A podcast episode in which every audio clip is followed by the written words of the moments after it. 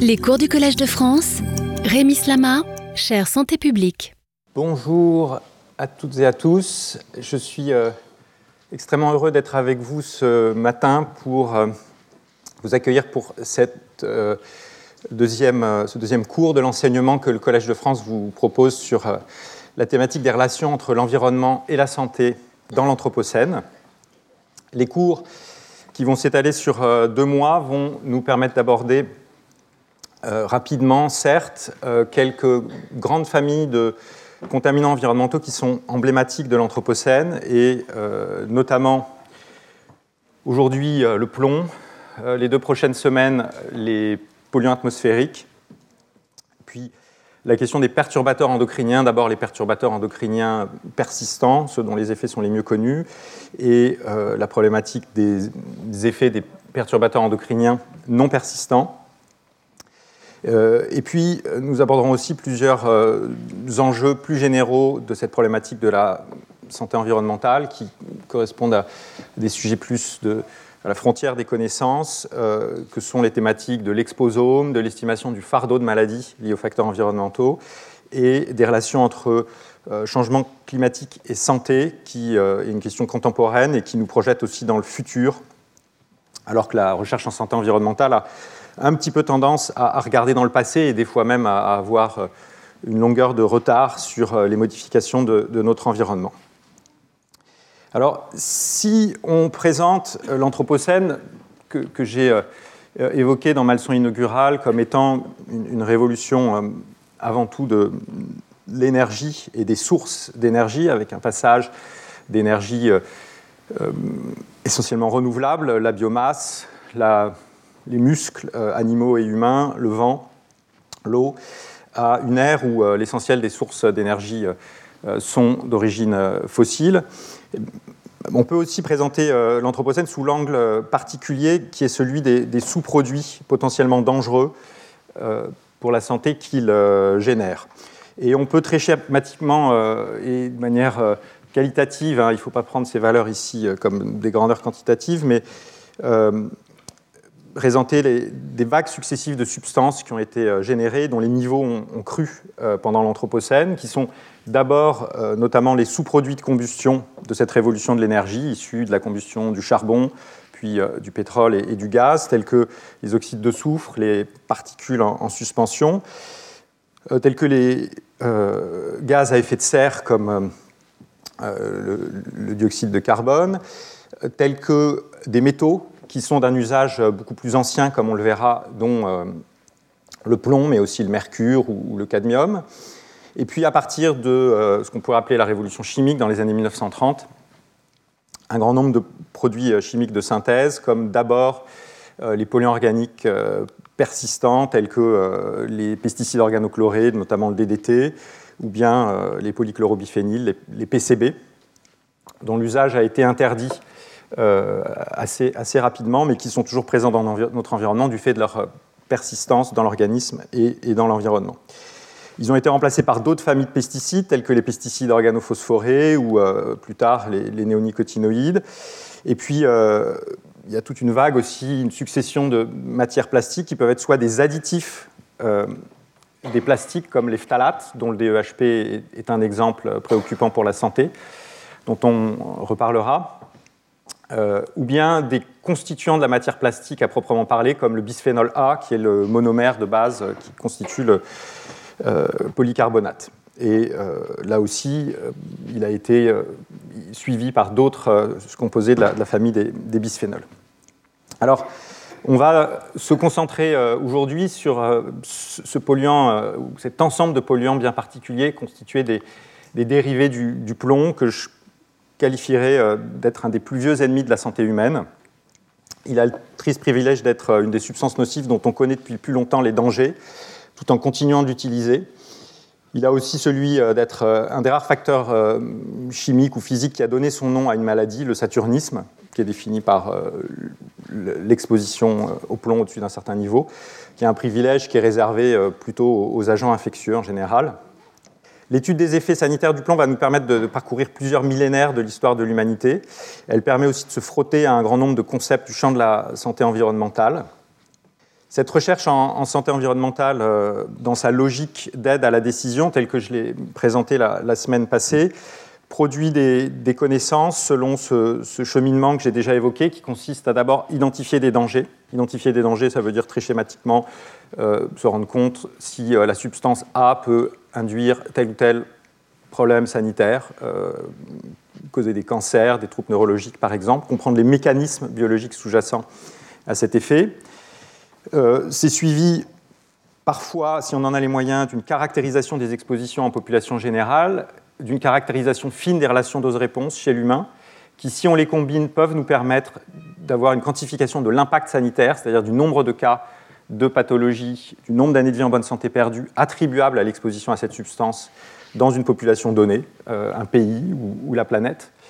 de traduire éventuellement cet impact euh, en termes sociétal ou économiques, et donc de, coûts pour la société, euh, de passer à des années de vie en bonne santé perdues à des euros, on va dire, Éventuellement, ce n'est pas toujours fait, mais je pense que c'est un, des enjeux de la recherche en santé environnementale aussi, euh, d'identifier, de comparer, de valider différentes options de gestion que la société pourrait choisir d'adopter pour traiter le problème éventuellement identifié et quantifié aux étapes précédentes, pour donner tous les éléments afin que la société décide ou pas de prendre des mesures de gestion vis-à-vis -vis de cette substance. Et là, on, sort euh, du champ de la, science pour entrer dans la décision euh, publique où interviennent d'autres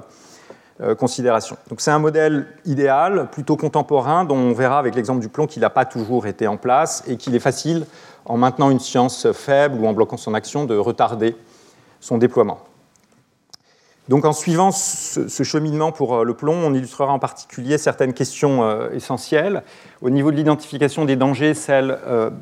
des effets de contaminants sur le système nerveux et la distinction entre les effets euh, euh, aigus et chroniques. La question de la, non-spécificité des effets de certains contaminants environnementaux, c'est-à-dire que euh, les pathologies induites ou influencées peuvent aussi être influencées par d'autres facteurs, ce qui fait qu'on ne va pas forcément avoir une signature spécifique de, l'exposition et qu'il ne va pas être facile euh, d'attribuer euh, immédiatement à, une exposition l'apparition de cas de maladie qui peuvent être dus à d'autres facteurs et survenir en l'absence euh, du facteur considéré ici le plomb. Je parlerai aussi, ça illustre aussi ce qu'on pourrait appeler, en empruntant un terme à, la génétique, la pléiotropie des effets de certaines substances. La pléiotropie, c'est surtout utilisé pour désigner un gène qui va avoir plusieurs actions dans l'organisme. Ici, moi, je l'utiliserai dans le sens euh, d'une substance qui va avoir plusieurs effets sur euh, euh, plusieurs types d'effets sur, sur la santé en termes de manifestations cliniques. cet exemple du plomb, il nous permettra aussi d'illustrer la problématique des inégalités sociales d'exposition, des expositions professionnelles aussi. Et cet amphithéâtre qui porte le nom de Maurice Salvax, un sociologue qui a beaucoup travaillé sur les classes sociales et en particulier les ouvriers, et je crois particulièrement adapté pour aborder cette question.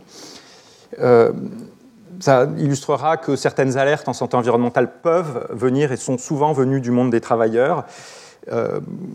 ça illustrera aussi, et ce sera peut-être abordé dans, le séminaire, euh, le retournement insidieux qui consiste à rendre les travailleurs coupables de leurs expositions alors qu'ils en sont les premières victimes. on illustrera aussi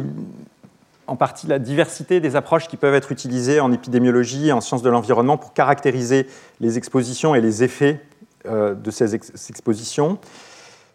Pour ce qui est euh, euh, des interventions, le, plomb nous fournit aussi un exemple d'intervention particulièrement efficace pour améliorer la santé publique à travers toute la société. Et pour ce qui est des mesures de gestion, l'histoire du plomb euh, fournira l'illustration de la courte mémoire de nos, sociétés, qui est là encore euh,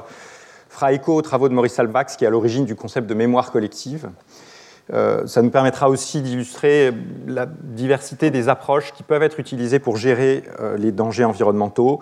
que ce soit la gestion par une dose limite, l'interdiction ou ce qu'on appelle l'approche ALARA, c'est-à-dire qui consiste à, demander aux industriels de faire de leur mieux pour baisser les expositions sans fixer d'objectifs euh, quantitatifs. Et puis aussi, cela illustrera la, question importante de la sectorialité, voire de la segmentation et de la compartimentalisation, souvent délibérée, des décisions de gestion sur les risques environnementaux, ce qui limite leur portée dans, le cas de facteurs qui sont présents dans différents secteurs. Et euh, enfin, euh, la question de la, substitution des produits chimiques euh, dangereux. Alors toutes ces questions ont fait l'objet de recherches de toutes les disciplines de la santé publique, qui incluent l'ensemble des approches des sciences humaines et sociales et politiques, qui incluent la toxicologie, l'épidémiologie, la biologie moléculaire. Donc,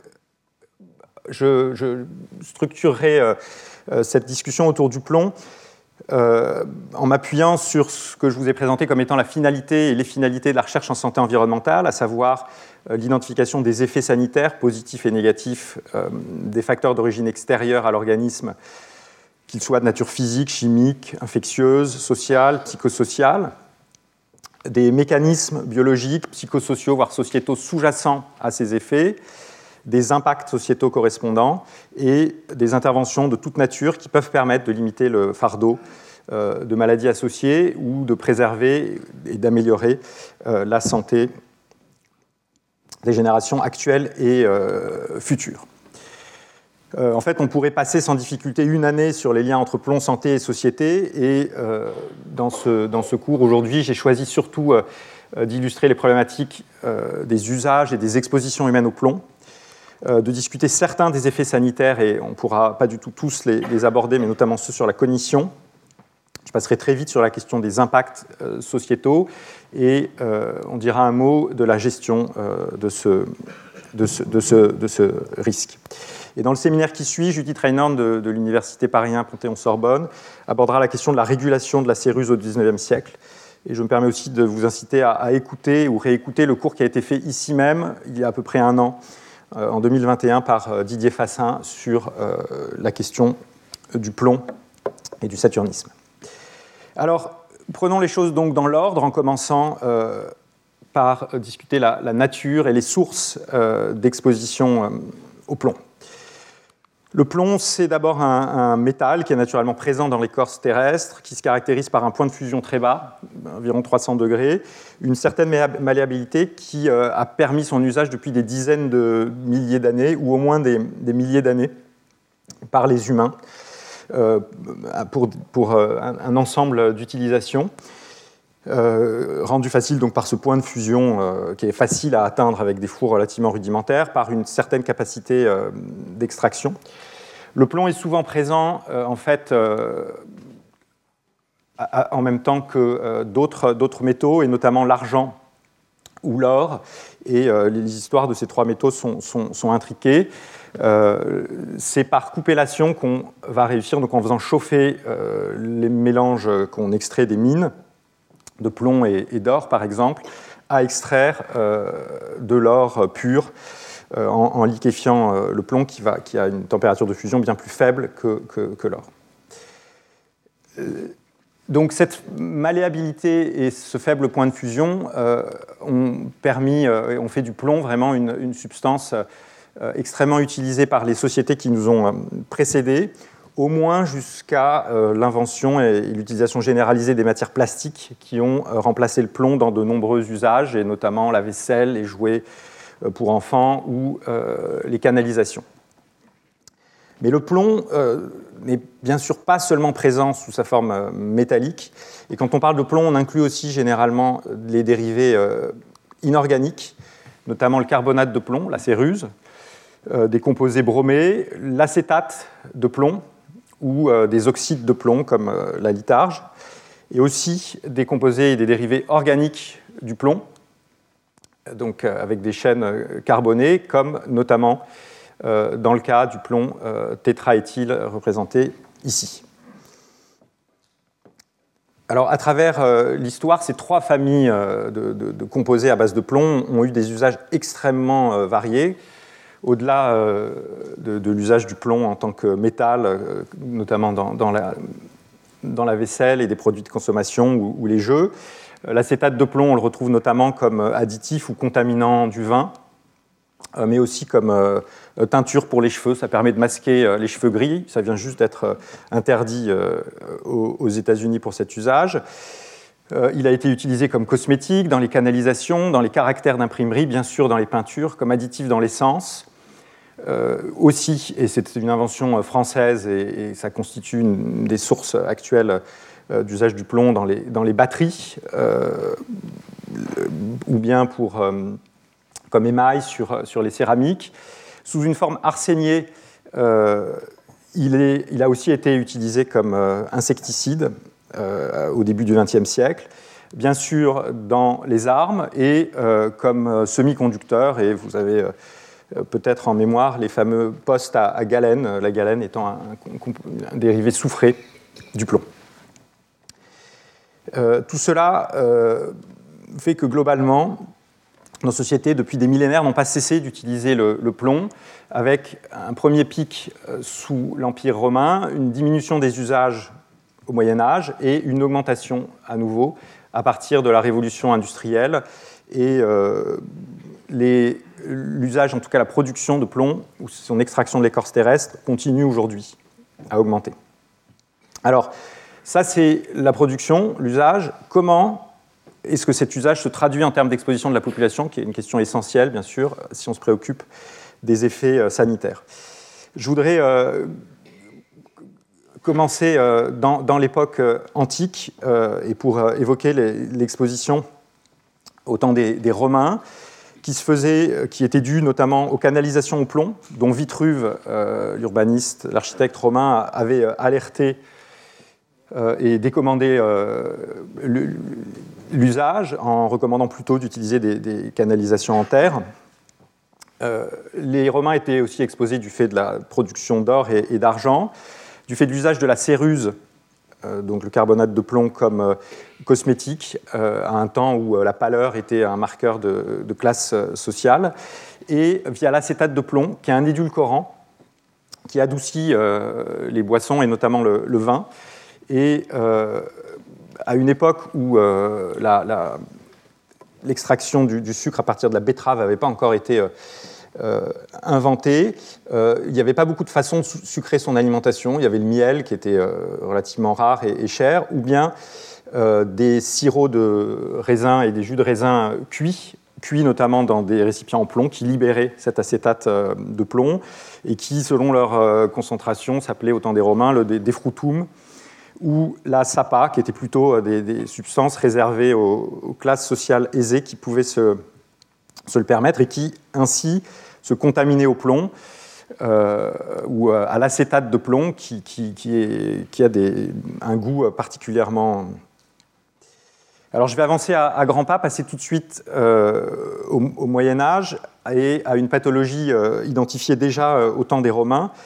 qui est ce qu'on a pu appeler euh, notamment euh, la colique euh, poitevine. Ça, c'est le nom que lui a donné Citois en France au XVIIe siècle, parce que du fait d'épidémies qui survenaient dans, le Poitou. Paul Dégine, déjà au 7e siècle, en avait parlé, et elle a beaucoup d'autres noms, par exemple la colique du Devonshire, ou, ou, la colique bilieuse, ou la colique paralytique, la colique saturnine, en allemand Grimmen. Euh, tout cela désigne euh, des contractions et des crampes violentes euh, dans, les, intestins qui s'accompagnent d'une paralysie ou de difficulté à utiliser les, membres, des mains et des, doigts qui, pouvaient pendre ici, comme ça, vous le voyez ici sur cette photo du, du 19e siècle, et qui ne pouvaient plus être contrôlés. Et euh, pendant très longtemps, on s'est posé les questions de l'origine de cette euh, maladie qui survenait plutôt euh, par, par, grappe, par cluster, comme on dirait aujourd'hui, de façon épidémique. Et la connexion avec le plomb a été faite par un médecin d'Ulm, le docteur Gockel, à la fin du XVIIe siècle. Ulm, c'était, et ça reste un, endroit important du commerce des vins, notamment de la vallée du Neckar. Et il y a eu notamment un certain nombre d'épidémies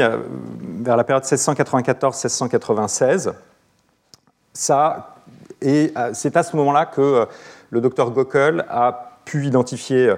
euh, et tester la présence de, plomb dans le vin et faire cette, connexion entre l'exposition au plomb et, et ces coliques Poitevine. en fait, en cette fin du XVIIe siècle, il y avait une, période extrêmement froide qui a entraîné des mauvaises récoltes, mauvaises récoltes qu'on peut voir se refléter sur le, prix du vin. Donc ça veut dire probablement un vin qui n'est pas complètement arrivé à maturation, qui n'est euh, pas très sucré, qui va être assez acide, et euh, donc une tendance des viticulteurs à essayer de le corriger avec euh, cet acétate de plomb, qui a la réputation de transformer toute piquette en un vin extrêmement doux et, agréable à, consommer. Donc, c'est voilà, on, a ici une illustration intéressante d'un phénomène climatique qui entraîne des mauvaises récoltes, un vin acide et du coup une exposition accrue à un contaminant environnemental, le plomb, avec pour effet sanitaire euh, ces épidémies de, coliques euh, poitevines. Euh, dans la région du Württemberg, la, pratique a, cessé, mais le problème ne s'est pas arrêté du, jour au lendemain et on a continué à trouver pendant longtemps du vin dans les boissons alcoolisées. Euh, tout en ayant d'autres situations euh, d'exposition euh, au plomb, et notamment via la peinture. Alors le blanc de Céruse, on, lui attribue une partie de l'éclat des,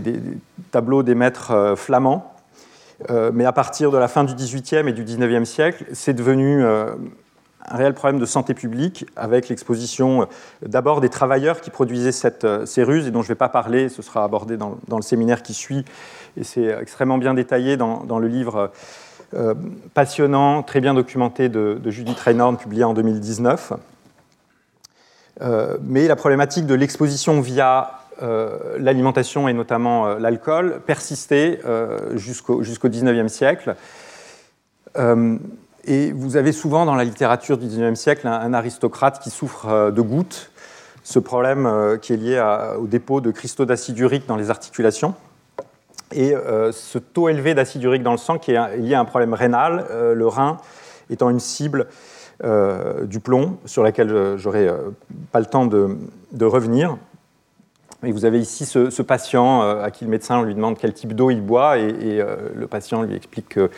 euh, il n'a pas bu d'eau depuis 30 ans, sauf euh, dans son thé. Et il est possible que ce soit lié à la consommation régulière de Porto, vin cuit, qui à l'époque était cuit euh, dans des récipients en plomb, entraînant une exposition donc accrue à, l'acétate de plomb. Alors, la donne concernant l'exposition de la population au plomb et les gradients sociaux d'exposition va profondément changer au XXe siècle du fait d'un événement technique, sociétal et sanitaire majeur, une sorte de, euh, fait total absolument fascinant qui a duré un siècle et dont on perçoit encore les conséquences aujourd'hui. Euh, et ce fait total, c'est l'usage de plomb dans l'essence entre euh, approximativement 1921 et 2021. Un siècle que je voudrais parcourir rapidement et dont on peut faire débuter l'histoire au début du XXe siècle avec l'expansion de l'usage de l'automobile. Et au début du XXe siècle, euh, l'automobile s'est probablement symbolisé par la Ford Model T, qui domine le marché, dont le, prix relativement euh, modique avec euh, la production à la chaîne a permis l'accession des classes moyennes à, l'automobile. C'était un tiers des ventes d'automobiles dans les années 1920, et donc la concurrence cherche à réagir. Et parmi les différentes pistes, euh, General Motors, une des compagnies concurrentes, explore celle qui consiste à améliorer la détonation des moteurs et à réduire le cliquetis, ou euh, knocking en anglais, euh, des moteurs, ce qui limitait leur efficacité, et donc ce qui passe par une, amélioration de l'indice d'octane de l'essence. Il y a plusieurs substances qui sont testées, dont le benzène, dont l'éthanol, et après plusieurs années de tests plus qu'encourageants avec l'essence additionnée d'éthanol, l'ingénieur de la General Motors qui travaille sur le sujet euh, découvre un, autre additif qui semble pouvoir réduire le, le cliquetis, qui est euh, le plomb tétraéthyle, donc un composé euh, organique. Et si on résume les avantages des deux substances qui pouvaient être considérées, principales qui pouvaient être considérées à l'époque, l'alcool et le plomb tétraéthyle, on a avec l'éthanol une substance à l'efficacité démontrée, claire, euh, extrêmement simple et euh, peu cher à synthétiser, euh, puisqu'on l'utilise depuis des, millénaires, produite à partir de la biomasse, dont la combustion ne libère que H2O et CO2, aux effets sanitaires, en tout cas à court terme, limités, à part la problématique des, gaz à effet de serre. L'éthanol peut d'ailleurs être utilisé en tant que carburant. Euh, et il est possible que ce soit un, des arguments euh, qui, ait fait qu'il n'ait pas été utilisé euh, parce qu'il a été perçu comme une menace probablement pour, par l'industrie pétrochimique. D'un autre côté, le plomb tétraéthyle est difficile et dangereux à synthétiser avec des conséquences très graves pour les travailleurs. Il a tendance à encrasser les moteurs et on connaissait bien ses effets sanitaires puisque euh, à cette époque, exactement, l'Organisation internationale du travail, euh, qui venait de naître, euh, avait promulgué une interdiction du plomb sous une autre forme dans les peintures. Et le choix de la General Motors et de la société Dupont qui, qui, collabore avec elle se porte finalement sur le plomb tétraéthyle. Et je crois que le seul argument, en fait, l'argument principal qu'il a emporté sur l'éthanol est que contrairement à l'éthanol, le plomb est brevetable, alors que l'éthanol, utilisé largement, ne l'est pas. Et euh, avec une substance brevetable, il y a l'espoir réalisé euh, de pouvoir gagner un petit pourcentage sur la vente de chaque litre d'essence aux États-Unis, voire à travers toute la planète. Et ce sera une manne absolument considérable pour la société éthyle et derrière ses propriétaires au cours du XXe siècle pendant de nombreuses décennies. Euh, le directeur d'ailleurs de, cette entreprise, Ethyl Corporation, qui a été mise sur pied pour développer l'essence au plomb et la commercialiser, présente cette invention comme un, don de Dieu. En fait, s'il y a un Dieu euh, ici, il s'agit bien de, Saturne, le, symbole du plomb, qui est d'ailleurs censé avoir euh, dévoré ses, ses, enfants, au moins les mâles. Alors, pour réussir à commercialiser et rendre acceptable par la société ce poison, euh, à, une période où, ses effets étaient déjà connus, il faut des efforts absolument considérables que je ne vais pas avoir le temps de, détailler et qui passent bien sûr par des campagnes de marketing. Ça passe par une dissimulation de la nature essentielle du contaminant. Euh, vous voyez que son nom, euh, fait référence au petit groupement éthyle, CH3, un petit peu anodin, et masque la, teneur en plomb. Euh, juste après le début de la commercialisation, General Motors réussit à aligner euh, trois euh, voitures sur les trois premières places des 24 heures d'Indianapolis, qui contribuent à la, publicité en faveur de, cette, essence. Et vous voyez que les arguments de vente incluaient cette, diminution du cliquetis, mais aussi une diminution des coûts de réparation des, automobiles ce qui est euh, totalement faux puisque le plomb en fait euh, a tendance à, encrasser les, moteurs. Et pour limiter cet encrassement des moteurs, il a fallu en plus du plomb euh, ajouter une substance qui est le dibromure d'éthylène. dibromure d'éthylène qui va plus tard être utilisé comme pesticide et qui va se révéler cancérigène, qui peut aussi générer du bromure de méthane dans les gaz d'échappement, qui est une substance elle aussi toxique, qui détruit la couche d'ozone et qui est un puissant euh, gaz à effet de serre. Donc vous voyez euh, des conséquences sanitaires et environnementales majeures, non seulement du plomb sur lesquels on viendra, mais aussi des additifs qui sont utilisés dans l'essence en même temps que lui. Et tout cela donc vient de cette invention d'un ingénieur, inventeur, qui s'appelle Thomas Miglet, euh, qui avait en 1920 découvert l'intérêt euh, des carburants à l'éthanol, qui juste après va découvrir euh, le plomb tétraéthyle et, son efficacité pour réduire les cliquetis, qui était conscient des effets du plomb puisqu'il a dû faire une cure en Floride assez rapidement après, après avoir été intoxiqué dans son laboratoire par le plomb, qui, après d'ailleurs avoir travaillé sur le plomb, va être euh, placé par General Motors dans leur euh, division des produits euh, réfrigérants, où il travaillera au développement du réfrigérateur et il contribuera à la synthèse du fréon, qui est le premier gaz de la famille des, chlorofluorocarbones, les CFC. les CFC dont Molina et Roland ont démontré bien plus tard qu'ils détruisaient la, couche d'ozone et qui ont depuis été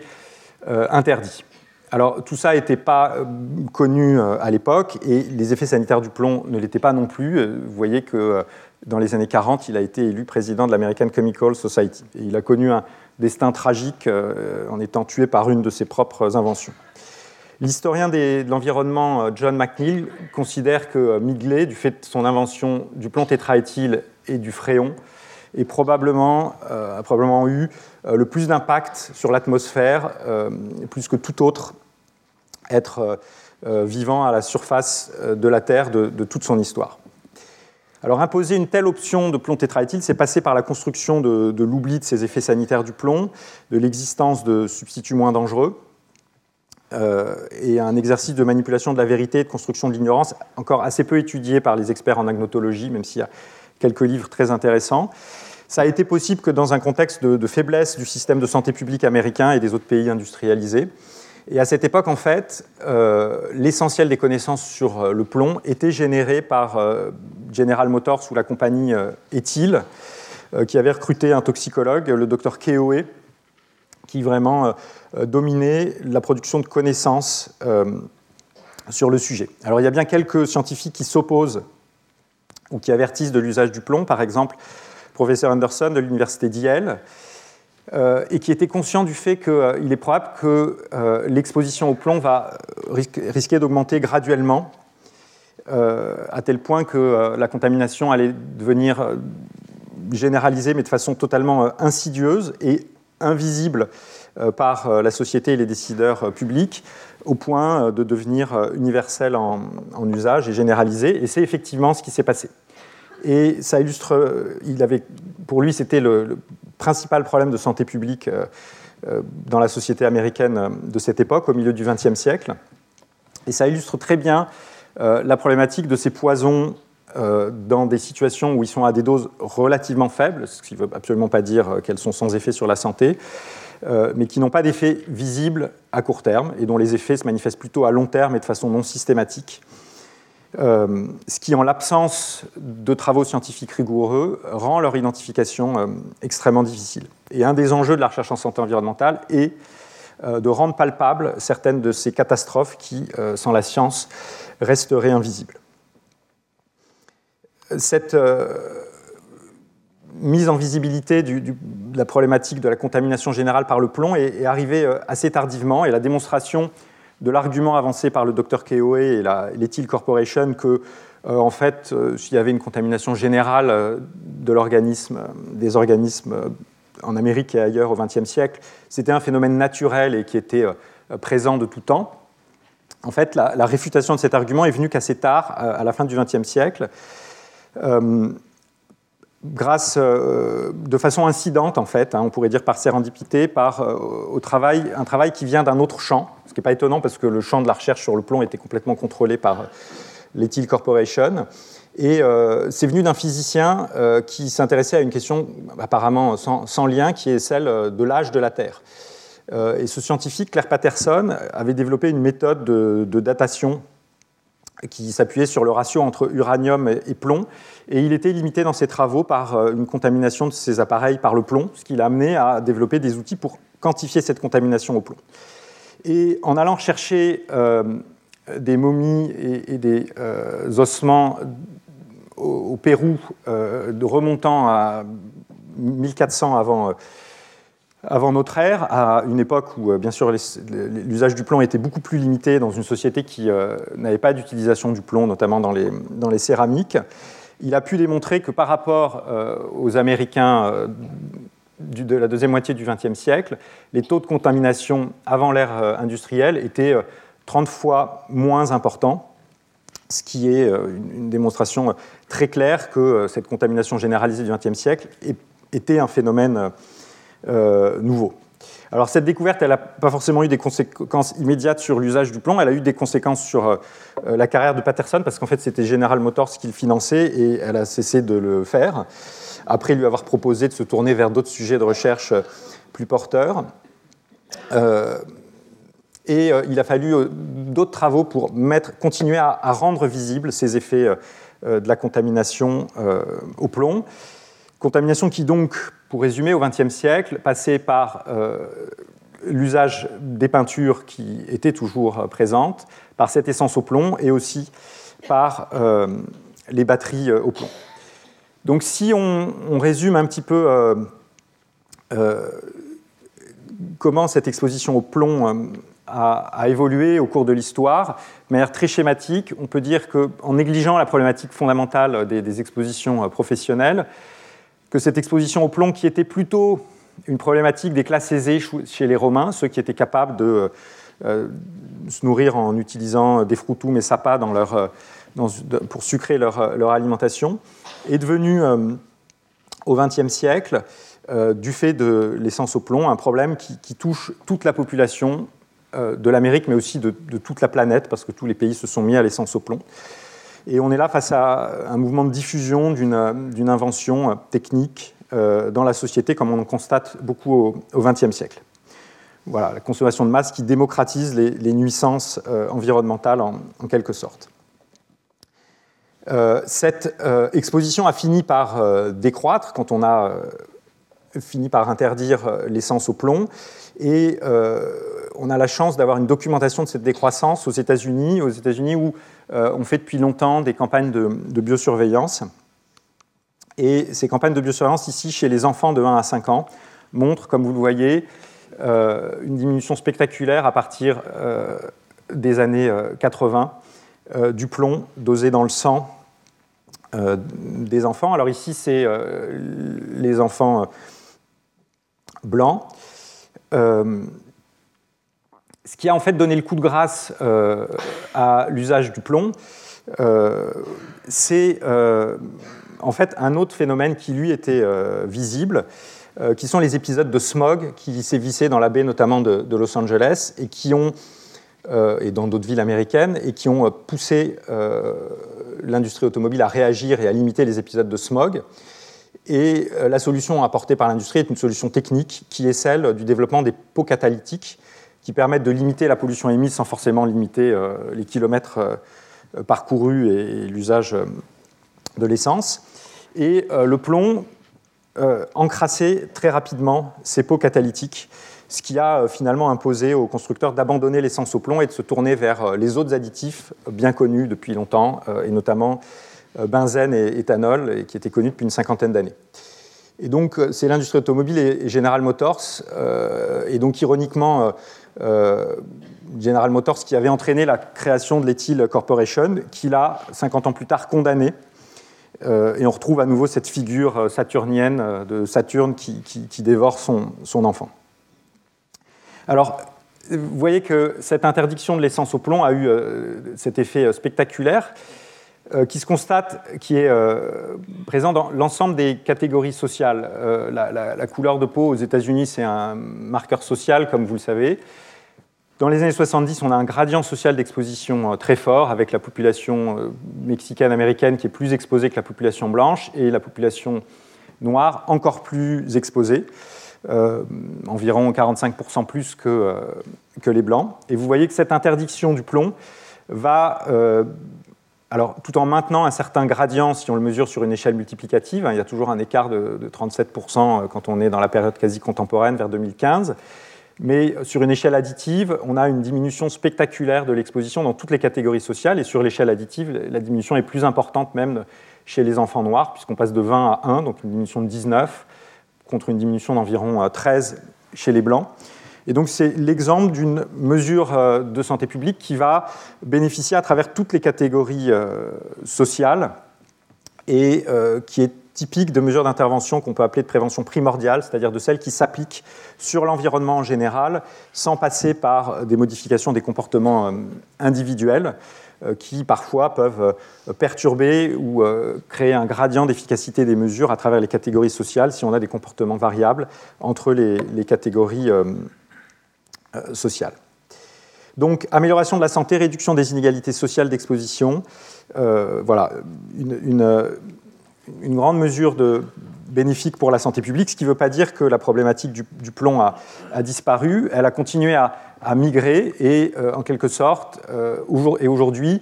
euh, du fait de l'interdiction de l'essence au plomb, les situations d'exposition principales dans nos pays correspondent à, l'habitat insalubre où on va avoir des peintures très anciennes et donc plus susceptibles de contenir du plomb. Et on a donc ce, phénomène d'inversion du gradient social d'exposition à travers l'histoire, avec le plomb qui passe d'une problématique des classes aisées à une problématique qui concerne l'ensemble de la population, et puis ensuite uniquement les catégories les moins favorisées dans la société. Donc un voyage euh, d'un contaminant à travers les siècles et, euh, et les classes de la, de la société. Ça, c'est ce qui se passe à l'échelle d'un pays. Et en fait, entre les pays, la situation est, similaire, puisque les premiers pays à avoir interdit l'essence au plomb sont les pays riches. D'abord euh, l'Amérique, ensuite certains pays d'Europe, notamment l'Allemagne. Et vous voyez qu'au début des années 2000, la plupart des pays où l'essence au plomb était encore autorisée étaient des pays généralement des pays du Sud qui n'étaient euh, pas riches. Euh, ça, c'est la situation en 2010. Et en 2021, officiellement, il n'y a plus d'usage euh,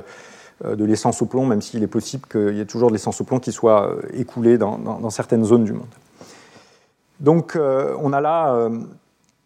ici quelque chose d'essentiel sur l'exposition aux facteurs environnementaux, à savoir qu'elles dépendent généralement de trois dimensions qui sont le temps, les comportements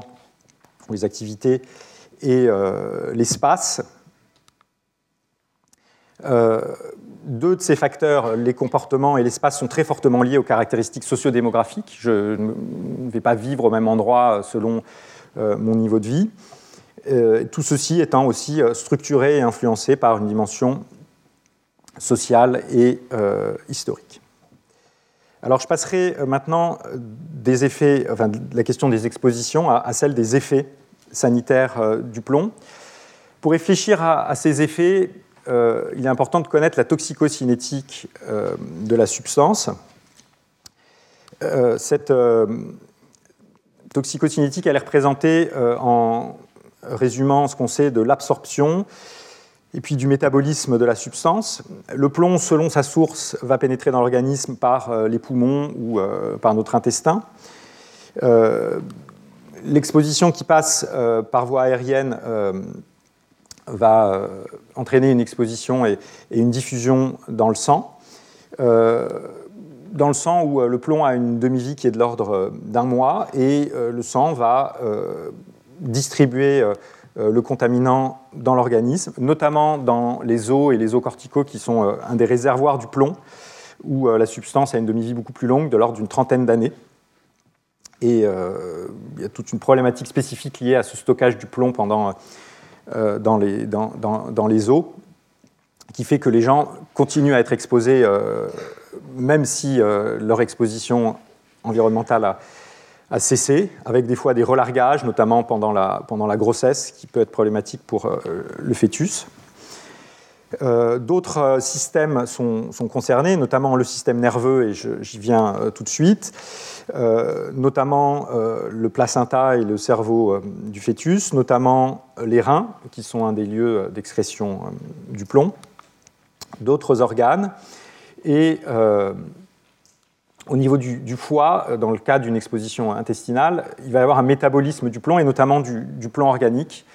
en un plomb inorganique, et ce qui justifie pourquoi euh, je ne distingue pas euh, la problématique des, effets du plomb euh, inorganique et du plomb organique. Dans l'organisme, il y a une transformation du plomb organique partielle en plomb inorganique, et on va retrouver, du fait de l'exposition au plomb tétraéthyle, le plomb sous différentes formes. Ces effets, voilà, donc là on a un résumé très rapide de ce qu'on appelle en toxicologie le modèle ADME, absorption, distribution, métabolisme et excrétion de la substance, qui est essentiel pour réfléchir aux, effets sanitaires et qui est euh, un gros travail à, construire pour chaque euh, substance. À travers l'histoire, les effets euh, du plomb ont, été identifiés, sinon démontrés assez précocement, notamment les effets gastro-intestinaux avec les coliques que j'ai déjà évoquées, que ce soit par Pline l'Ancien, euh, Galien ou, Citois, notamment par euh, aussi Bernardo Ramazzini, l'ancêtre et, le père de la médecine du travail et de l'épidémiologie d'exposition professionnelle. Et puis des effets sur le système nerveux qui étaient aussi décrits dès Paul Dégine au 7e siècle. Maintenant, pour confirmer avec des approches modernes ces, connaissances anciennes, il faut, chez l'humain, réussir à, comparer des pollutions dont les niveaux d'exposition sont contrastés.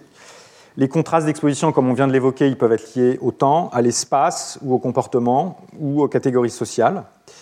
Et euh, une première source de euh, contraste intéressante, c'est le temps. Et je vais prendre ici l'exemple d'une euh, étude écologique temporelle qui s'appuie sur le déploiement à partir des années 20, puis la restriction de l'usage de l'essence au, plomb aux États-Unis, qui fournit une première source de contraste, avec ici en noir les variations de ces niveaux environnementaux du plomb à travers la deuxième moitié du XXe siècle. Donc l'auteur de ce travail, Nevin, a, superposé euh, ces niveaux moyens d'exposition au plomb avec une courbe en rouge ici qui donne la fréquence des retards euh, mentaux à l'âge de 12 ans dans les tests qui sont faits aux États-Unis euh, chez les enfants scolarisés pour identifier ceux qui nécessitent une scolarisation particulière. Et euh, la, courbe rouge est représentée avec un décalage de 12 ans, c'est-à-dire que le taux de plomb correspond euh, au taux de plomb 12 ans avant euh, l'année de l'examen qui identifie les retards mentaux et qui, et, qui, correspond donc à la période où l'enfant venait de naître ou était dans le ventre de sa mère. vous voyez donc qu'il y a un parallèle entre les évolutions de ces de ces problèmes euh, cognitifs avec les niveaux de plomb 12 ans auparavant. Alors là, on est euh, dans une euh, approche qui est celle des études écologiques qui sont considérées comme étant les études qui apportent le niveau de preuve le plus faible en santé environnementale et qui ont énormément de, limitations et qui sont liées au fait que les données sur l'exposition et la maladie sont recueillies euh, de façon agrégée euh, à l'échelle de la population. Vous voyez, c'est le niveau moyen euh, de plomb. Il n'y a pas de dosage chez chacun de ces enfants qui permettrait de savoir si ces enfants qui ont des problèmes cognitifs sont aussi ceux qui ont les niveaux d'exposition au plomb les, les, plus élevés. Et il y a énormément de, biais qui peuvent survenir dans ces études. D'abord, quand on a une tendance temporelle avec une courbe, on peut, en général, si on fouille sur l'ensemble des données disponibles, trouver une autre courbe qui va suivre la même tendance euh, au cours du temps. Alors là, ce n'est pas forcément un problème parce que cette étude a été faite avec une hypothèse a priori et pas euh, en allant à la pêche euh, à des associations statistiques, puisqu'il y avait déjà des hypothèses sur les effets cognitifs de, l'exposition au plomb. Donc il n'y a pas de problème de comparaison multiple cachée, mais il y a d'autres problèmes bien réels qui sont liés au fait que ces études de série temporelle, en agrégeant les données sur la santé et l'exposition, ne permettent pas de euh, corriger euh, efficacement les, biais de confusion,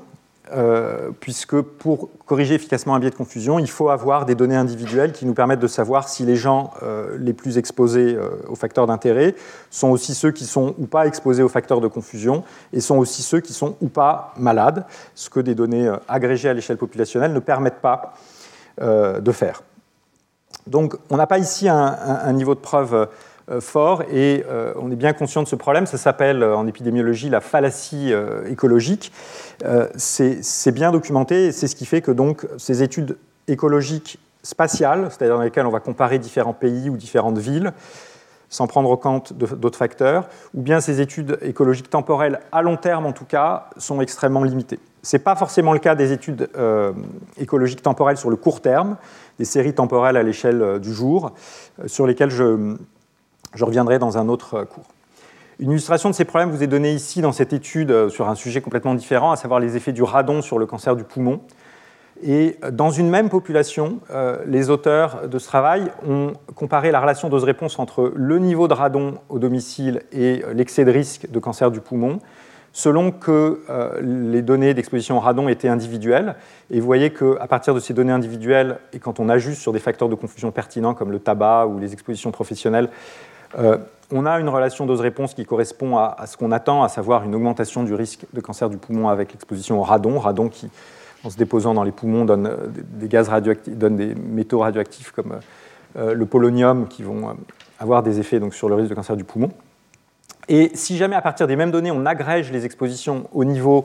d'un groupe, c'est-à-dire si on remplace les données individuelles pour chaque habitant par la moyenne des expositions observées dans cette ville, et qu'on utilise le même modèle de régression, eh bien, il n'y a plus de relation dose-réponse du tout, il n'y a plus d'association qui est, mise en évidence, ou une, forte, une très forte atténuation de cette relation dose-réponse ce qui illustre euh, les biais de, cette approche euh, dans laquelle l'exposition est, agrégée. Ce qui nous emmène aussi vers les enjeux de, mesure des expositions. Et euh, on peut se représenter les différentes options qui se, posent aux épidémiologistes qui s'intéressent aux effets des substances en suivant le cheminement du contaminant depuis sa source jusqu'à l'organisme. Euh, les expositions et les approches, qui, les approches, qui, sont utilisées en général en épidémiologie peuvent se situer à, tous les niveaux. On peut s'appuyer sur des données sur la source, par exemple la, localisation des, usines ou la présence de routes, si on s'intéresse aux effets euh, de l'essence au plomb à une époque où, il y a donc euh, de l'essence au plomb. On peut s'appuyer sur des cadastres d'émissions qui sont des approches un petit peu plus élaborées dans lesquelles on combine la présence des sources avec les émissions euh, sur ces sources, et notamment, euh, euh, par exemple, les émissions de, particules fines ou, les émissions de, pesticides sur différentes parcelles. Donc ça, c'est des approches qui sont communément utilisées, même si on est assez loin de l'exposition personnelle, mais c'en est un proxy, un marqueur indirect. On peut avoir s'appuyer sur des mesures dans l'environnement avec des outils dosimétriques ou des modèles et des campagnes de mesurement, et notamment des campagnes de mesure, pardon, et notamment euh, les modèles de dispersion qui ont été utilisés pour les substances radioactives et, beaucoup pour les polluants atmosphériques. On peut s'appuyer sur des dosimètres individuels, sur euh, des questionnaires individuels qu'en général on va combiner aux modèles ou mesures environnementales euh, que je, viens d'évoquer. Par exemple, typiquement, s'il s'agit d'un contaminant de l'alimentation, on va croiser un questionnaire sur les fréquences alimentaires, la, nature et la quantité des aliments ingérés avec ce qu'on sait via des campagnes de biosurveillance de la contamination des aliments en différentes substances, ou bien en, milieu professionnel, euh, des matrices emploi-exposition. Euh, Et puis, euh, on peut aussi s'appuyer sur des biomarqueurs d'exposition, donc des prélèvements biologiques couplés à des outils biochimiques de spectrométrie de masse, de chromatographie gazeuse, liquide, qui nous permettent d'avoir une quantification dans l'organisme. Et on peut euh, avoir une, estimation encore plus précise qui va éventuellement jusqu'à la dose à l'organe en combinant ces, niveaux avec euh, des modèles TDTK pour euh, modèles toxicodynamiques, toxicocinétiques, qui permettent de représenter la répartition et la distribution de la substance dans l'organisme. Donc voilà, ça c'était un petit aparté méthodologique sur la mesure des expositions en épidémiologie environnementale, très rapide. Et en fait, beaucoup de ces outils ont pu être utilisés dans les études humaines sur le plomb que ce soit euh, des connaissances générales sur euh, la production ou l'usage du plomb à un certain moment, que ce soit euh, les niveaux atmosphériques de plomb à l'échelle de la ville ou du pays, que ce soit des mesures personnelles à partir de données professionnelles ou de questionnaires, que ce soit des dosages dans le sang, dans les dents ou bien dans les os, avec une technique non invasive particulièrement intéressante qui est la fluorescence par rayon X, euh, qui, euh, rayon X qui va entraîner, euh, en présence de plomb, l'émission d'une onde avec une fréquence bien spécifique qui a une signature du plomb, dont on a ainsi une mesure quantitative. Et ça, c'est particulièrement pertinent, puisque, comme vous vous rappelez, la demi-vie du, plomb dans, l'os est extrêmement longue. selon, selon l'os concerné, ce qui va nous permettre d'avoir une mesure en, une seule mesure une, estimation de l'exposition cumulée sur une très grande période. Alors, pour aller au-delà de l'étude écologique euh, de Nevin que j'ai euh, présentée tout à l'heure, on peut s'appuyer sur ces différentes options euh, afin de disposer d'une mesure personnelle. Et un des travaux très bien réalisés et, publié dès les années 1970 est, celui de l'équipe de Herbert Niedelman à Harvard, euh, étude qu'il a réalisée dans les années 70 en recrutant des enfants de 7 ans euh, dans des écoles des quartiers de Chelsea et, Somerville. Alors on est dans la banlieue de, Boston, on est plutôt dans des quartiers euh, très favorisés, ce qui était un choix délibéré de cette équipe qui savait bien la problématique des, inégalités sociales d'exposition et qui voulait éviter des biais de confusion liés aux catégories euh, sociales, au niveau d'éducation des parents, qui peut avoir une influence sur euh, la cognition de, leurs enfants, et donc ils sont préférés aller dans un groupe assez homogène socialement, une population blanche favorisée socialement, chez qui il y a eu un recueil des dents, des dents de lait. Vous voyez, l'âge a été choisi à une période où on va pouvoir recueillir les dents de lait qui tombent chez l'enfant, avec un dosage du plomb dans l'émail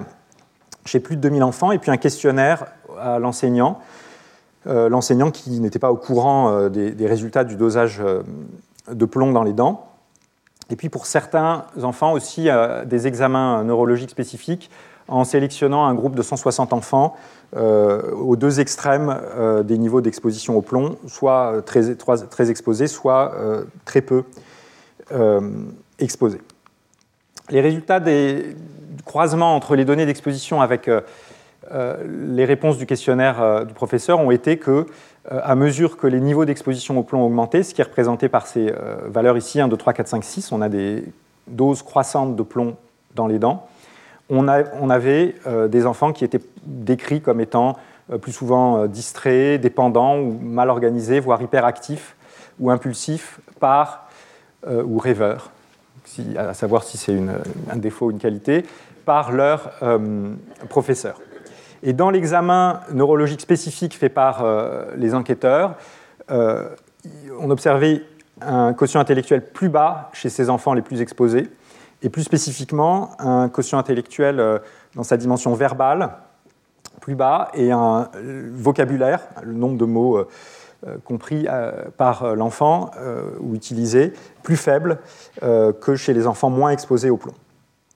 Euh, d'autres tests mesuraient l'habilité à répondre, euh, à répéter une, phrase ou à garder, euh, à rester concentré. Et tous ces paramètres étaient aussi diminués.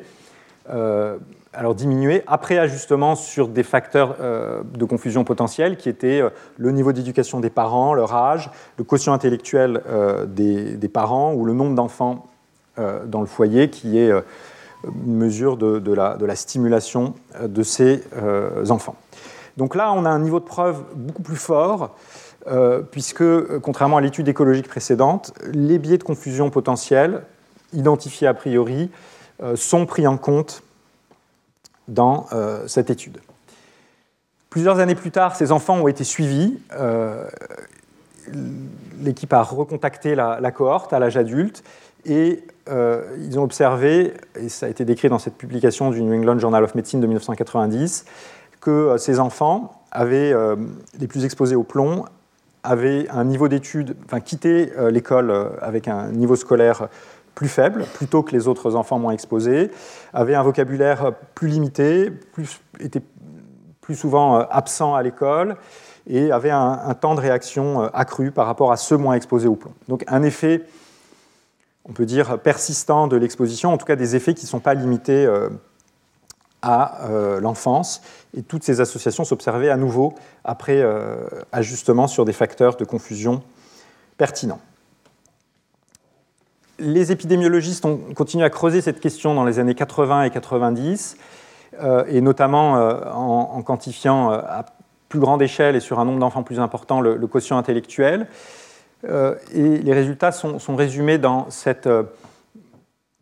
analyse poulée de sept cohortes sur un millier d'enfants qui est ajusté sur les mêmes facteurs euh, essentiellement que ceux que j'ai évoqués tout à l'heure, et qui euh, vous montre une diminution du quotient intellectuel des enfants avec euh, les niveaux de plomb. Alors ça, c'est le niveau du plomb au, moment de la mesure du QI, mais une association similaire était observée avec le plomb au début, de, la vie. Ici, chaque point, ça représente une des études, c'est le niveau moyen du QI et de l'exposition dans chacune des études, mais c'est vraiment une, méta-analyse, une analyse poulé avec des données euh, individuelles, et vous voyez que la diminution du quotient intellectuel correspond à une diminution d'environ 7 points de QI quand on passe d'une exposition relativement faible, euh, qui est ici de l'ordre de 2 euh, microgrammes de plomb par décilitre de sang, jusqu'à 30 microgrammes par décilitre de sang. Ce qui correspond à une variation très importante du, quotient intellectuel avec euh, un impact sur euh, les capacités d'apprentissage, notamment des enfants. Euh, une analyse similaire sur les mêmes données permet de se rendre compte que quand on essaye de savoir si l'effet du plomb est variable dans différentes doses, qu'il n'y a pas du tout d'atténuation de la pente de ces effets du plomb. Au contraire, on a plutôt des éléments qui sont en faveur d'une augmentation de la pente, de la décroissance du QI avec les niveaux de plomb, quand on arrive dans des niveaux d'exposition relativement faibles, c'est-à-dire dans les niveaux d'exposition 0-10. Et euh, j'y reviendrai, mais euh, l'exposition française, l'exposition des enfants français au plomb est euh, très fréquemment dans cette gamme et plutôt plus proche de 10 que de, que de 0 à l'heure actuelle, ce qui illustre que la problématique des effets sanitaires du plomb est, loin d'être derrière nous.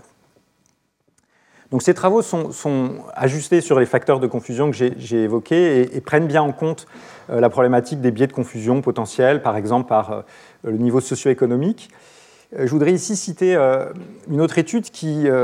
aborde cette question des, facteurs socio-économiques sous un autre angle, avec un suivi à long terme d'une population chez qui on a dosé les niveaux de plomb et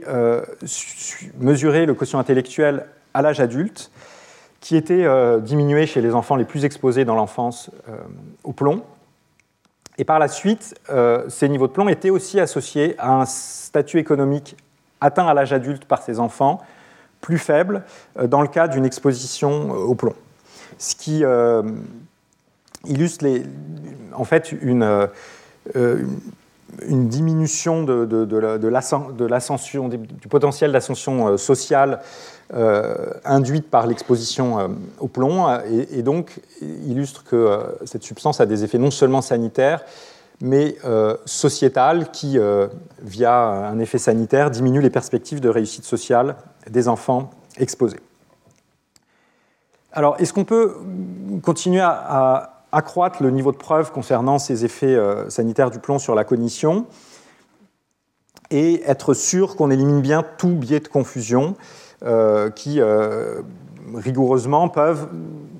être euh, exister dans, un contexte observationnel? Une façon de, limiter ces biais, c'est de se mettre dans une situation expérimentale où on va être sûr qu'en espérance, le groupe exposé qui a été tiré au sort est identique du point de vue de tous les facteurs au groupe non exposé. Ça, c'est ce qu'on va pouvoir faire dans un contexte expérimental, notamment chez l'animal. Alors, comment est-ce qu'on fait pour mesurer la cognition euh, chez, euh, l'animal? Il y a euh, des modèles qui ont été développés pour avoir une estimation des capacités d'apprentissage. L'un d'entre eux, c'est ce labyrinthe aquatique de Maurice, qui consiste à mettre un rongeur dans une eau colorée, dans un récipient où il va y avoir une plateforme, mais qui est invisible du fait de la couleur de l'eau et euh, l'animal va nager et euh, va finir, euh, au bout d'un certain temps, par atteindre, vous le voyez ici, par atteindre cette plateforme. Et bien sûr, au bout d'un certain temps, on va, on va sauver l'animal s'il n'arrive pas à atteindre la plateforme.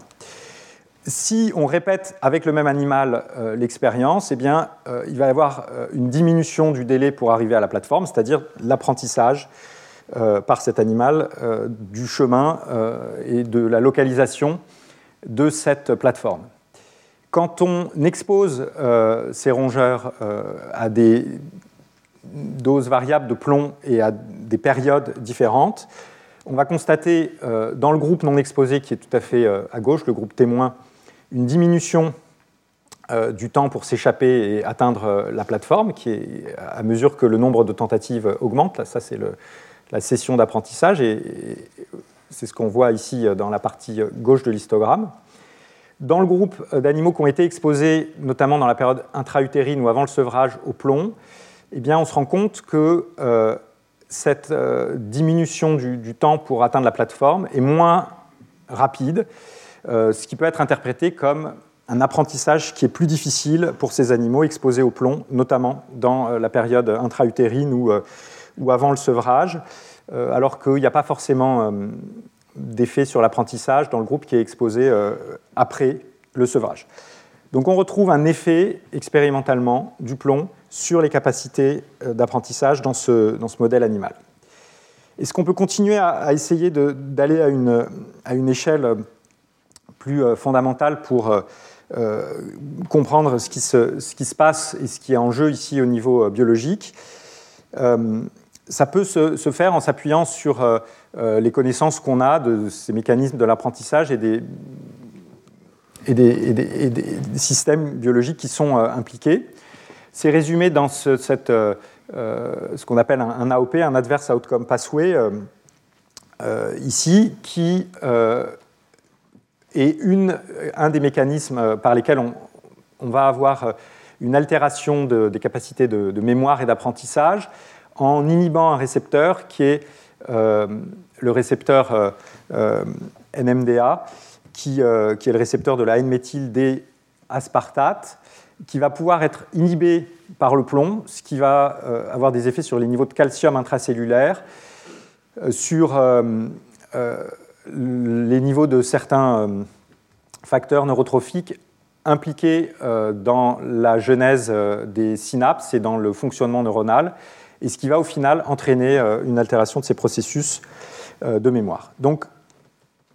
un des mécanismes probables qui explique cet effet du plomb sur l'apprentissage, c'est cet effet antagoniste sur le récepteur NMDA. Ce n'est pas seul, la seule voie par laquelle le plomb va, altérer notre euh, système nerveux central et la fonction cognitive. Euh, le plomb peut aussi affecter la, calmoduline, sa conformation, et elle a aussi un rôle dans la plasticité neuronale. Il va pouvoir euh, interagir avec la protéine kinase C, ce qui va altérer la perméabilité de la barrière hémato-encéphalique. Ce, qui va, ce, qui explique le passage facile du plomb dans le cerveau, y compris dans, le cerveau du fœtus, mais ce qui va aussi, en altérant la perméabilité de cette barrière, entraîner augmenter notre exposition et notre sensibilité à d'autres substances neurotoxiques qui, en l'absence de plomb, n'auraient peut-être pas réussi à franchir aussi efficacement la barrière hémato-encéphalique. Et donc là, on peut s'attendre à euh, une diversité d'effets qui vont dépendre euh, de ces substances neurotoxiques qui co-occurrent avec euh, le plomb. Et puis, le, le, plomb peut aussi interagir avec les mitochondries qui ont un rôle dans le métabolisme énergétique, la neurogénèse et l'apoptose. Euh, ainsi qu'avec euh, euh, les astrocytes. Donc on a un tableau, je ne dis pas qu'il est final et exhaustif, mais vaste, des effets du plomb à l'échelle des systèmes et des cellules de notre organisme qui sont issus des, connaissances en biologie moléculaire, en, toxicologie in vitro. Est-ce qu'on peut. voilà, alors, le, le rôle du. La perturbation de axe euh, impliquant le calcium euh, est lié au fait que ce, calcium est ce qu'on appelle un, messager cellulaire euh, secondaire qui a un rôle en se liant à des récepteurs calcium qui vont influencer la, concentration locale de récepteurs au niveau des, neurones. Et donc la présence de calcium module la présence de ces récepteurs sensibles aux neurotransmetteurs euh, et en présence de plomb, eh bien, euh, les récepteurs à calcium sont inhibés, euh, ce qui fait que la signalisation par le calcium est bloquée, perturbée, et que cette plasticité neuronale n'est plus là, et qu'il y a une signalisation inappropriée qui perturbe ces, ces phénomènes de neurotransmission. Donc on a là un premier exemple euh, d'une substance qui va être le plomb, qui va être capable de perturber un messager euh, intercellulaire, ici un second messager, euh, qui est le calcium. Est-ce qu'on peut aller plus loin dans l'explication des effets du, plomb sur la santé? Alors, expliquer en biologie, c'est en général descendre à une échelle plus fine. Ici, on est déjà à l'échelle des organes, des cellules. l'échelle plus fine, c'est l'échelle des atomes. Et à l'échelle atomique, ce qui explique cette aptitude du plomb à euh, perturber tous les phénomènes qui impliquent le calcium, c'est euh, la taille similaire du, plomb sous sa forme ionique Pb2+, et euh, de l'ion calcium. Sauf que et donc là, donc, donc, ce qui va faire que le plomb va être, Pb2+, va être capable de se substituer à Ca2+. Sauf que là où Ca2+, qui est une molécule absolument pas euh, réactive, puisque euh, saturée au niveau de sa couche électronique euh, externe, eh bien, le plomb va avoir une aptitude à réagir qui est liée au fait que les orbitales internes plus profondes du plomb, à la différence de celle du calcium, sont capables de créer des liaisons covalentes. Et donc, là où le calcium ne faisait que passer et interagir brièvement avec une protéine, par exemple un, récepteur nucléaire, un récepteur cellulaire, eh bien, le plomb va être capable, du fait de cette couche interne et de ses orbitales électroniques internes, de créer des liaisons covalentes, des liaisons fortes, et donc de se lier avec ces récepteurs nucléaires euh, là où euh, le calcium ne faisait que, euh, passer. Donc ça explique à ce niveau moléculaire cette, perturbation des voies liées au calcium par le plomb. Donc on a là, comme vous le voyez, une explication à différentes échelles des effets du plomb sur la cognition. À l'échelle moléculaire, elle est liée à la similitude des ions euh, PB2+, et des ions CA2+, CA2+, qui est essentiel dans la communication euh, neuronale, que PB2+, est capable de perturber. On retrouve à une autre échelle un apprentissage altéré chez les animaux de laboratoire euh, exposés au, plomb et un quotient intellectuel altéré chez les humains dans le cas d'une exposition au plomb. Et à l'échelle du XXe siècle, euh, l'usage du plomb est corrélé avec la fréquence des retards mentaux. Donc on a une certaine cohérence à différentes échelles concernant les, effets du plomb, échelles qui vont euh, de la population à Lyon, des échelles d'un pays, des milliers de kilomètres, jusqu'à l'angstrom. C'est euh, une situation qui est relativement rare en santé environnementale, c'est-à-dire que pour beaucoup de contaminants, on a des connaissances qui sont beaucoup plus parcellaires et qui sont limitées à, une de ces échelles. Mais on a là quand même, avec le plomb, un modèle et une théorie de santé environnementale cohérente à ces différentes euh, échelles et euh, absolument euh, convaincante. Alors, je vais passer rapidement sur d'autres effets sanitaires du plomb en évoquant les effets sur l'hypertension artérielle. Alors, je reprends ce, schéma ADME, et donc on a aborder la question des effets sur le système nerveux, mais euh, du fait de sa circulation sanguine, euh, le plomb va, être capable d'atteindre différents organes et notamment euh, en particulier tout notre système vasculaire. Or, l'ion calcium est aussi impliqué dans des phénomènes très importants au niveau endothélial et notamment dans les phénomènes de contraction des muscles vasculaires lisses qui euh, pour lequel il, existe aussi des, récepteurs euh, calcium euh, impliqués dans cette contractilité de, notre paroi endothéliale. Donc à nouveau, peut-être par ce mécanisme de perturbation des phénomènes et son habilité à, se lier aux récepteurs au calcium, le plomb va être capable de perturber cette signalisation calcium des muscles vasculaires lisses et potentiellement d'induire des phénomènes, euh, notamment euh, d'hypertension. Il est possible que ça, passe aussi par des mécanismes de stress oxydatif euh, qui vont entraîner l'activation de certaines voies inflammatoires comme NF-κB, qui là encore peuvent contribuer, en tout cas à l'athérosclérose, peut-être aussi à l'hypertension. il, se peut aussi que ce stress oxydatif diminue euh, le, les niveaux disponibles de NO euh, qui est impliqué dans la, vasoconstriction. Donc là, je suis parti, comme vous le voyez, de l'échelle euh, moléculaire et des phénomènes cellulaires pour discuter les effets sur l'hypertension du, plomb. Qu'est-ce qu'il en est à l'échelle des organismes vivants? Bien, si je fais le cheminement inverse de celui que j'ai fait tout à l'heure pour la cognition et que j'aborde maintenant l'expérimentation in vivo, quand on expose euh, des animaux de laboratoire au plomb, on observe euh, une augmentation de la pression artérielle, ici de la pression euh, systolique, chez les animaux exposés. Chez l'humain, il y a un grand nombre d'études qui ont été réalisées. Elles ne sont pas toutes en faveur d'une altération et d'une augmentation de la pression artérielle. Vous voyez, zéro, ça correspond à une absence d'association entre l'exposition au plomb et la pression artérielle.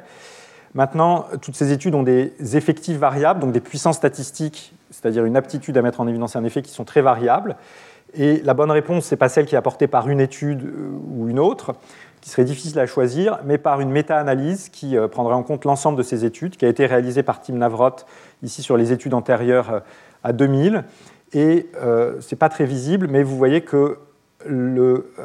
l'effet méta-analytique, qui est en gros l'effet moyen sur l'ensemble de ces études. Alors c'est une moyenne pondérée par l'incertitude ou l'inverse de l'incertitude de chaque étude, de façon à donner plus de poids aux études les plus précises avec l'effectif le plus important, est en faveur d'une augmentation de la pression artérielle avec les niveaux croissants d'exposition au plomb. Et un autre exemple est donné ici par euh, euh, cette étude réalisée dans la Normative Aging Study, où on est uniquement chez des sujets qui sont déjà hypertendus, euh, mais chez qui on observe que les niveaux croissants de plomb, qui soient dosés dans le, sang ou plus nettement dans le tibia, sont associés à une augmentation du risque relatif d'une hypertension qui résiste au traitement. À l'échelle des populations, on peut aussi faire une étude écologique et observer une certaine covariation euh, de la fréquence de l'hypertension aux États-Unis avec euh, les niveaux d'exposition au plomb. Mais à nouveau, euh, c'est sûrement pas cette étude qui nous apporte le plus fort niveau de preuve. Et le fait d'avoir des connaissances à l'échelle, des associations à l'échelle écologique est absolument pas nécessaire. D'autant plus que dans le cas de pathologies multifactorielles comme l'hypertension, euh, il peut très bien y avoir d'autres facteurs de risque dont les tendances ne euh, sont pas les mêmes que celles euh, du facteur d'exposition qui nous intéresse, comme le plomb, et qui peuvent contrecarrer, accentuer, modifier dans un sens imprévisible les tendances globales de l'incidence de la maladie à l'échelle du temps. Donc c'est pas là-dessus qu'on fonde le, niveau de preuve, mais il se trouve que là encore, quand même, il y a une cohérence aux différentes échelles de la population aux études individuelles chez l'humain, chez l'animal et euh, aux connaissances des mécanismes pathophysiologiques fins, euh, des euh, effets du plomb sur l'hypertension artérielle. Je ne vais pas détailler les autres effets sanitaires du plomb qui sont nombreux, qui, touchent aussi les reins, qui touchent aussi la gamétogénèse et notamment en particulier la, spermatogénèse qui est altérée. On peut évoquer quand même les, effets du plomb sur l'anémie qui passe par l'aptitude du plomb à interagir avec de nombreuses protéines, et notamment euh, des enzymes, et ici euh, une oxydase qui est impliquée dans la synthèse des M. Euh, et donc, en présence de plomb, cette synthèse de l'M est perturbée, et ce qui entraîne une augmentation du risque d'anémie en cas d'exposition au plomb. On résume ici les connaissances actuelles sur ces effets du plomb sur les différents systèmes, donc que ce soit euh, les euh, problèmes néphropathiques, et j'avais évoqué rapidement euh, la goutte, le système cardiovasculaire, les effets sur le système nerveux central, avec des effets probables aussi sur le risque de maladie d'Alzheimer et de maladie de Parkinson, le système digestif, le système nerveux, avec des effets possibles sur une maladie dont on connaît mal les facteurs de risque, qui est euh, la sclérose latérale amyotrophique, sur le système reproductif et notamment euh, dans le cas d'exposition masculine avec une augmentation du risque d'altération de, la spermatogénèse, d'une euh, diminution de la probabilité de conception des couples dans le cas d'une exposition masculine et une altération de la croissance euh, fétale euh, qu'on a retrouvé euh, récemment dans un de nos projets sur l'exposome, s'appuyant sur des études européennes, donc au niveau d'exposition observée aujourd'hui ou au début de ce siècle au plomb en Europe. pour le cirque, le plomb est aussi un carcinogène probable, c'est-à-dire qu'on n'est pas face à un niveau de preuve très fort. La, la, l'accroissement des, connaissances sur les effets du plomb se, représente ici sur ce, graphe qui nous donne euh, l'évolution des niveaux qui sont considérés comme euh,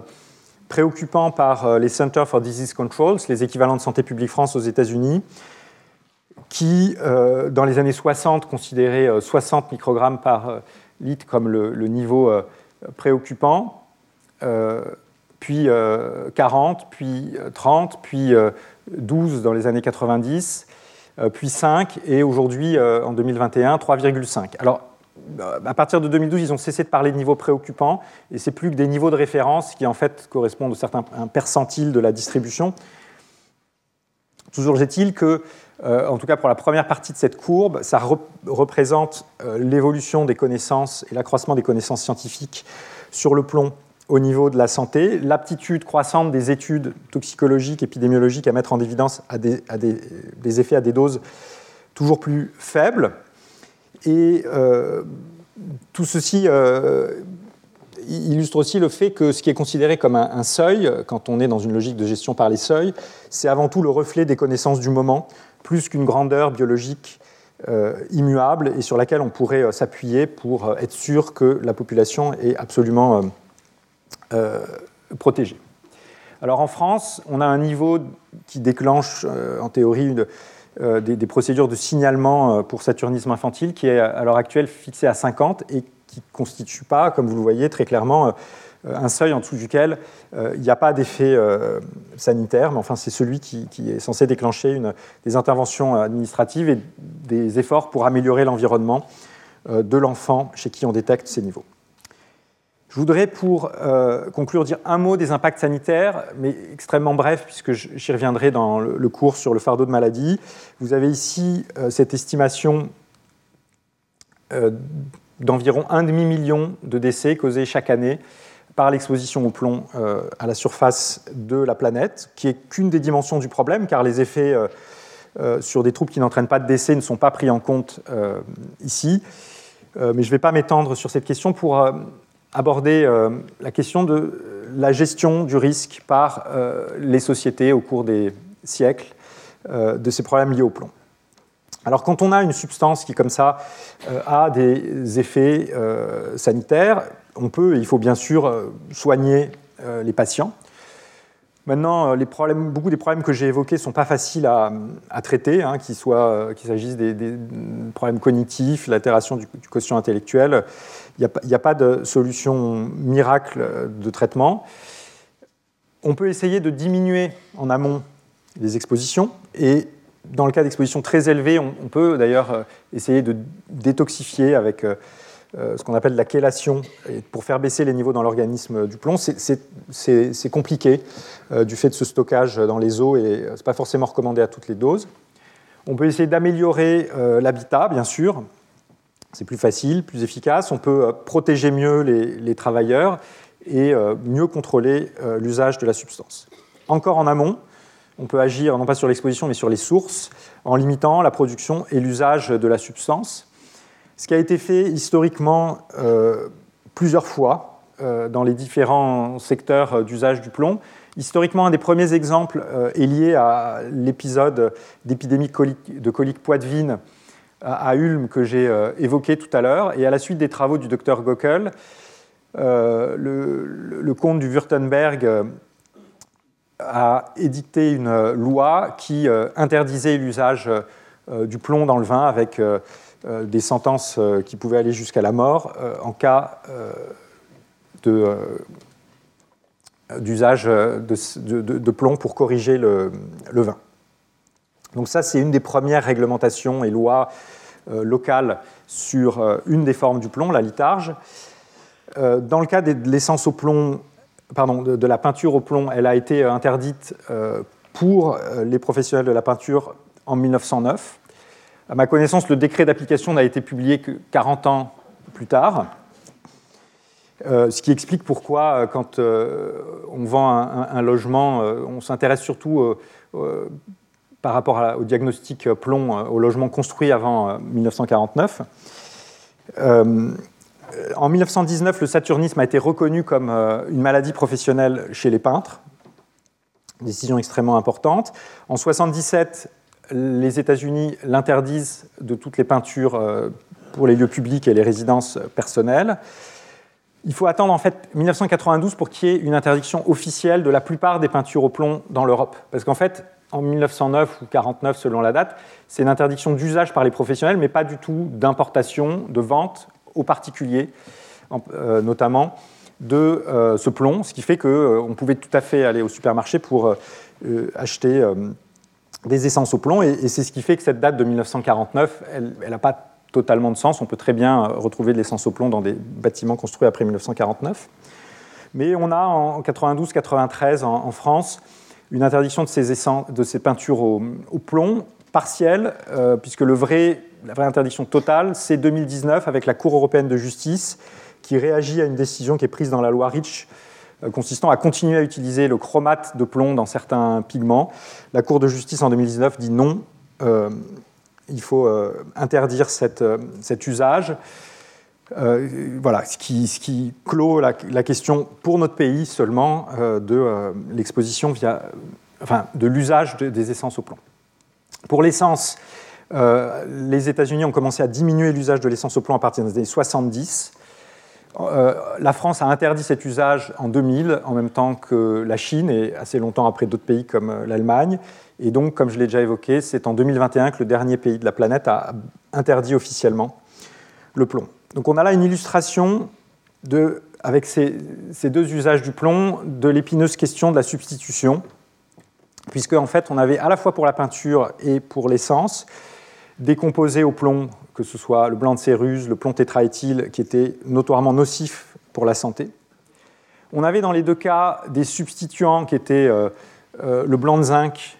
euh, pour l'essence, pour la peinture, ou l'éthanol pour le plomb tétraéthyle, qui ont été découverts dès 1845 pour le blanc de zinc et dès 1920, avant l'invention du plomb tétraéthyle, et donc extrêmement tôt, et une interdiction des substances nocives à base de plomb, euh, très tardives, 1993 ou 2019 pour euh, euh, la peinture au plomb, et 2000 en France pour les essences au plomb.